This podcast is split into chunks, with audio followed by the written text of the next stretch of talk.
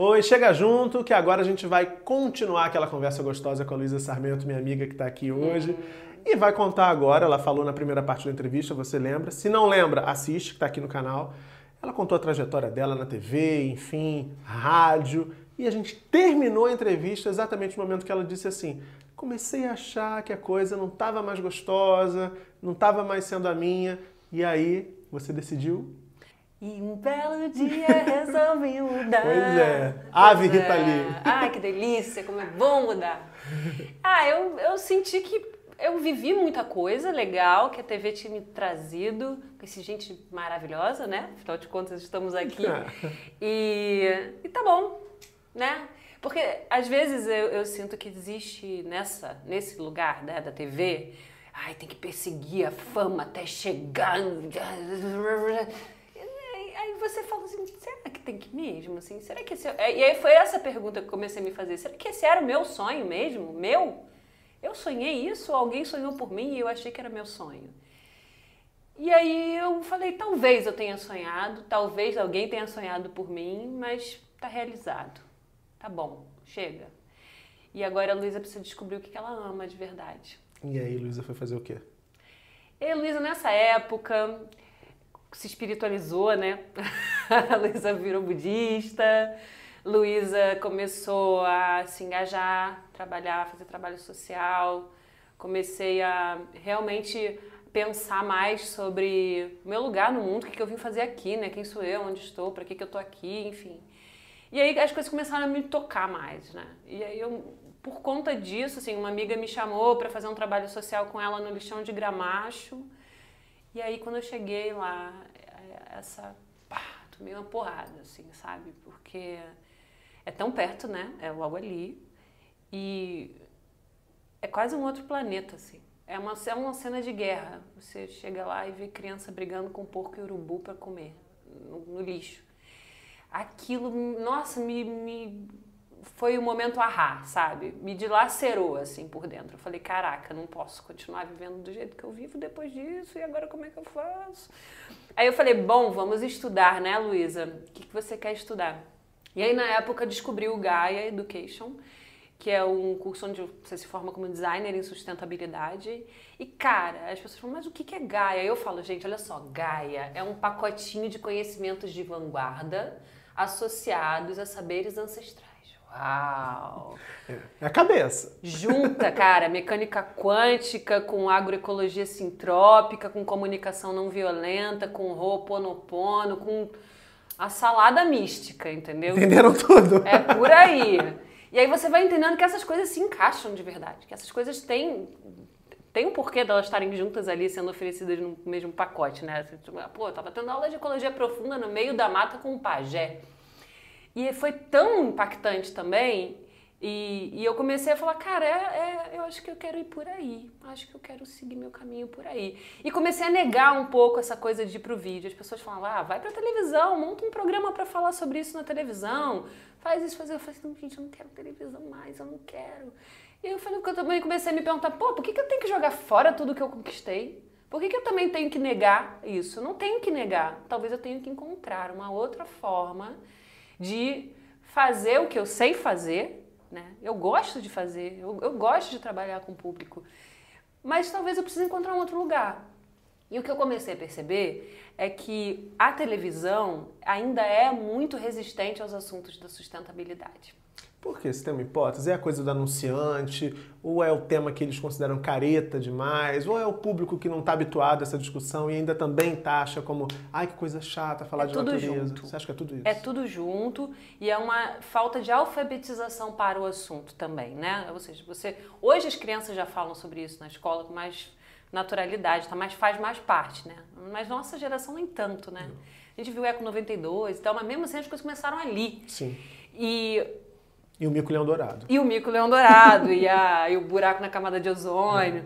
E aí, assim, a, o que acontece é que eu sinto que as pessoas, na, na televisão, você está falando sobre cabelos, corta para anunciantes de produto para cabelo. Né? Então, assim, eu estou falando sobre sustentabilidade, bicho, estou chutando o saco das empresas, às vezes, que estão cometendo crimes ambientais. Quem é que vai me patrocinar?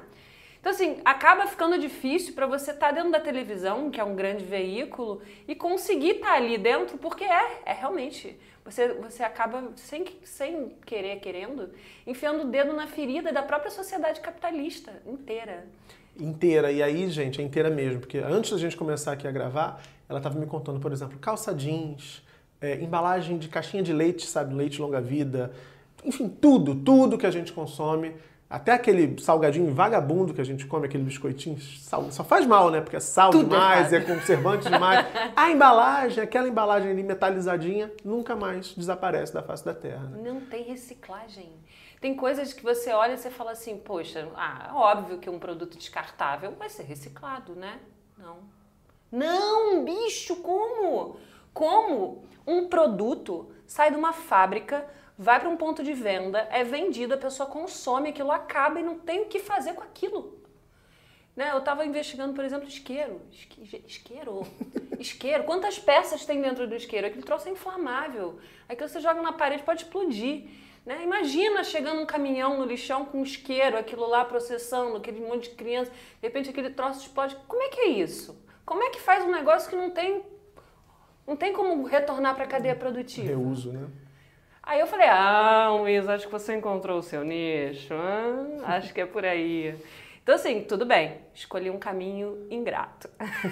não posso dizer que ele é. Mas ele é desafiador, né? Porque a gente é. vê você fazendo. A Luísa, para quem não sabe ainda, ela tem um canal no YouTube que eu estou incentivando, inclusive, que ela não, não, não deixa Você isso foi um dos maiores incentivadores. É, inclusive. pois é, e continua a ser. E também tem um perfil no Instagram, uma mais orgânica. Sim que é fabuloso. A gente vai mostrar umas coisinhas do Mais Orgânica aqui nessa parte da entrevista. Uhum.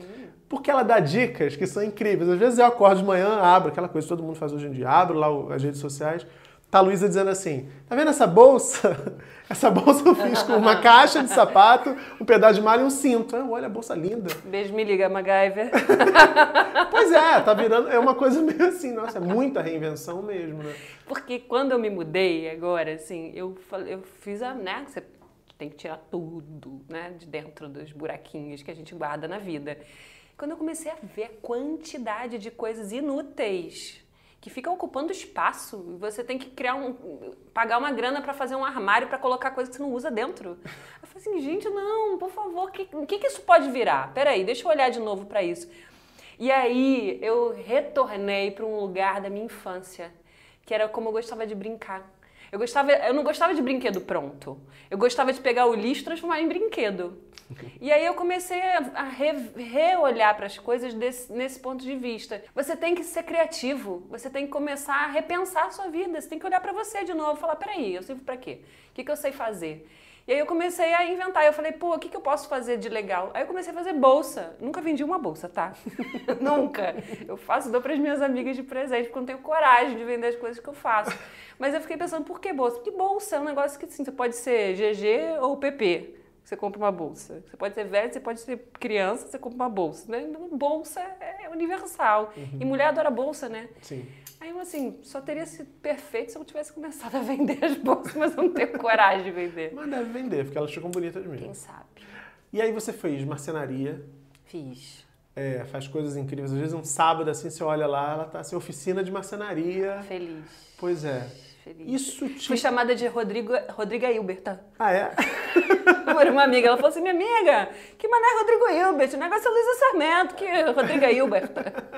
Gente... Isso te, te ressignificou, assim, na tua vida, te, te, reposicionou no planeta, porque aí o perfil também chama mais orgânica não é por acaso, né? Porque você foi buscando, não é só a coisa do, do, do acúmulo de coisas que a gente vai é, levando ao longo da vida, mas também que a gente consome, como a gente consome, as escolhas que a gente faz, né, Luísa? Tudo isso. E é, um, e é como você puxar um novelo, né? Porque você começa a questionar uma coisa, aí você resolve aquela coisa. Aí você descobre que tem mais coisa ali. Aí você vai querer resolver aquilo lá. E aí tem mais, e tem mais, e tem mais. E sempre vai ter mais, porque o modelo da nossa sociedade é linear, né? É, arranca da natureza, vai para a fábrica, vai para a loja, consome, vai para tua casa, fica lá enquanto você ainda está no pós-consumo, consumindo, consumindo, até que um dia vira lixo e acabou. E como se houvesse um buraco negro sabe lá o que, que tem do outro lado do buraco negro também, né? Uma coisa puxa a outra, puxa a outra, e aí você. E aí você vai vendo que sempre dá para você fazer um pouco mais. Quem é que sabe fazer descarte disso da forma certa? Não, porque vamos combinar. Quantos você usa por mês? É, quanto tempo isso daqui dura na sua vida? Quanto tempo isso daqui deve levar para se decompor na natureza? Esse daqui, então, coitado, isso daqui é da pior espécie possível. Segundo o fabricante, a gente deve trocar essa daqui a cada três meses porque as suas cerdas ficam logo arregaçadas. E o que, que você pode fazer com ela? Você pode limpar rodapé, você pode limpar o rejunte do seu banheiro, pentear a sobrancelha, enfim, fica a seu critério. Mas quantas escovas de dente você precisa ter na sua vida para fazer isso, certo? Do outro lado, a gente tem escovinha de dente de bambu que cumpre exatamente o mesmo papel. No final é só você enterrar ela, que a natureza faz o seu serviço em apenas 30 anos. Enquanto essa daqui dizem que leva uns 750, mas nunca ninguém viveu tanto para dizer se isso é verdade ou se não é. E você não precisa se comprometer com tudo. A gente sempre pode se comprometer com uma coisa, que seja pequeno, que seja pouco, mas que seja algo que você está fazendo porque você tomou consciência. Nessas mudanças, porque também tem uma. Eu entendo que você está dizendo que também tem uma, um, um, radicalismo, né? Tem. E uma necessidade de te rotular de alguma forma. E se você não se comporta dentro daquele padrão de comportamento, daquele rótulo específico, você já é taxado. Ah, mas então não é isso que você está dizendo, porque você, sabe, você tomou aquela aguinha mineral, aquele copinho, você jogou, enfim. É, isso é delicado, né? Porque quando as pessoas resolvem se conscientizar, aí elas vão para um outro extremo, onde elas começam a cercear absolutamente tudo. E é natural que a gente passe por esse processo, né? Porque é o desequilíbrio. O, o equilíbrio só acontece se você conhece o desequilíbrio. Então, realmente, a, a sociedade está vivendo isso como um todo. A gente veio de uma sociedade patriarcal, branca, macho alfa, lá, lá. Aí, de repente, os movimentos todos, os segmentos começaram a aparecer, os feministas, o movimento negro, o movimento gay. Todo mundo começou a mudar isso, desequilibrar essa balança. Então, é realmente, é um movimento natural. Primeiro desequilibra para depois equilibrar. Então, de fato, a gente às vezes passa por esses radicalismos, mas eu acho que o radicalismo não é tão bom porque ele não se sustenta e a proposta é ser sustentável, né?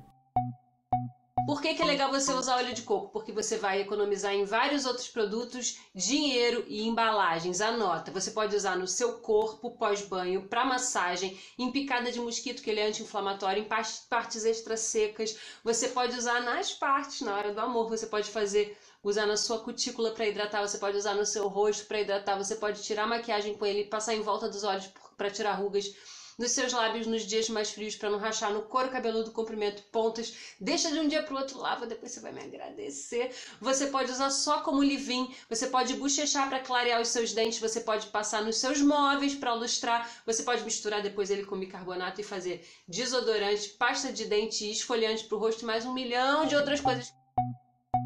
E dessas mudanças que você experimentou cotidianas, assim, eu sei que a Luísa, quem seguir lá o Mais Orgânica vai notar que ela já fez o desafio da, da Lilian Patti. Da Lilian Patti, que é o, Um look por uma semana. Um look por uma semana, é isso mesmo. Ela é, usou um isso. look por uma semana. Isso. Tem um desafio que você fez também da felicidade, que é bacana, Foi, que eu achei legal, 21, 21 dias, dias. Só dizendo coisas boas que aconteceram na sua isso. vida. Bem legal.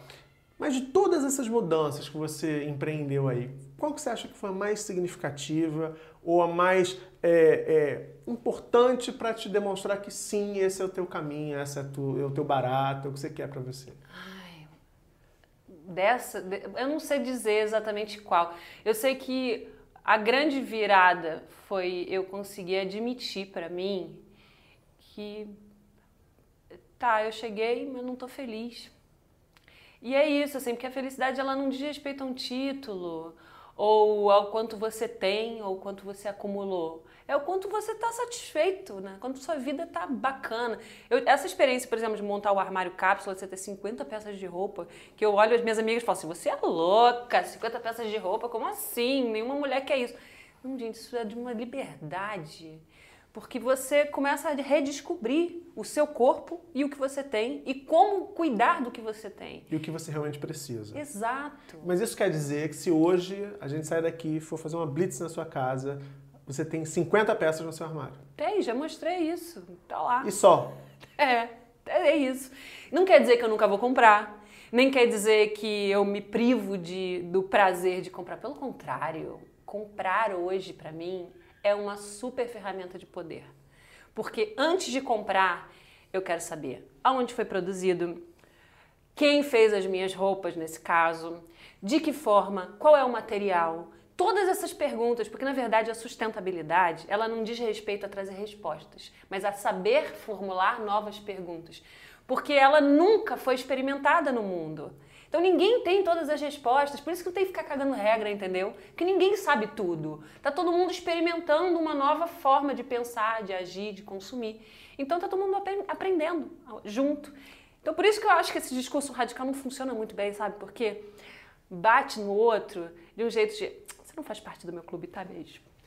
É, acaba separando em vez de juntar mais gente para a importância dessa consciência, né? Preciso dizer que meu marido é carnívoro, super acumulador, tem um monte de roupa, ele tem muito mais roupa do que eu. e não cabe a mim julgar, né? É é o processo de cada um. Cada um tem sua, o seu tempo. E esse tempo chega para todos. E você vê esse processo, a gente está encaminhando já aqui para o fim, você vê esse processo de uma forma otimista? Você acha assim, certamente o nível de consciência sobre a importância da discussão e da mudança de comportamento em relação à sustentabilidade, certamente isso já aumentou. Muito. Mas você acha que a gente está traduzindo esse aumento de consciência em atitudes práticas na velocidade que a gente precisa, que o planeta precisa? Você acha que a gente precisa acelerar um pouquinho esse processo? Olha, Murilo, eu sou uma pessoa extremamente otimista. Ai, que tá? bom também. Muito. Eu gosto de. Quando as pessoas falam para mim, como você consegue ser otimista? Eu falo assim: quantos anos existe o smartphone? Hoje, menos de 10. Ele foi inventado em 2008. Em menos de 10 anos, quantas cambalhotas a humanidade já não deu? Quanta... O nosso telefone hoje tem mais tecnologia do que o foguete que foi para a Lua pela primeira vez, bicho.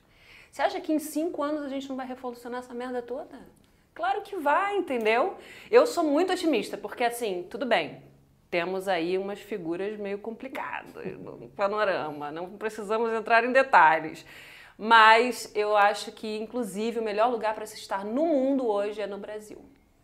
Sim, porque o brasileiro é fantástico. Faz gambiarra, transforma bolsa, cabo de áudio e vídeo em bolsa, entendeu? Eu acho isso, de verdade feliz. Que bom, querida, terminar com uma mensagem é... positiva. Obrigado por ter vindo. Eu que agradeço. Sucesso no Mais Orgânica. Depois eu quero aprender umas dicas lá também. Tá bom. E você ir. aí que acompanhou a entrevista, o Papa, Luísa, essa linda, que me disse assim também no intervalo: ah, é bom é que agora na internet não precisa mais usar maquiagem, não precisa nada, porque é linda desse jeito, não precisa usar nada mesmo. Né? Basta uma luz bem feita, amigos. e é assim, quando tá maquiada, você surpreende a pessoa, fala: nossa, ela é melhor ao vivo do que na televisão. Ou no, na internet, no caso. Né? Enfim, você que acompanhou, curtiu, Vai lá também seguir o Mais Orgânica no Instagram também e aqui no YouTube, tá certo? Aquele recado de sempre, se gostou da entrevista, curte, compartilha, comenta, sugere a outras pessoas que você quer ver sentadinhas aqui no Chega Junto. E claro, clica aqui para acionar o sininho e receber as notificações assim que a gente publicar os próximos vídeos do canal, tá certo? Beijo para você e até a próxima.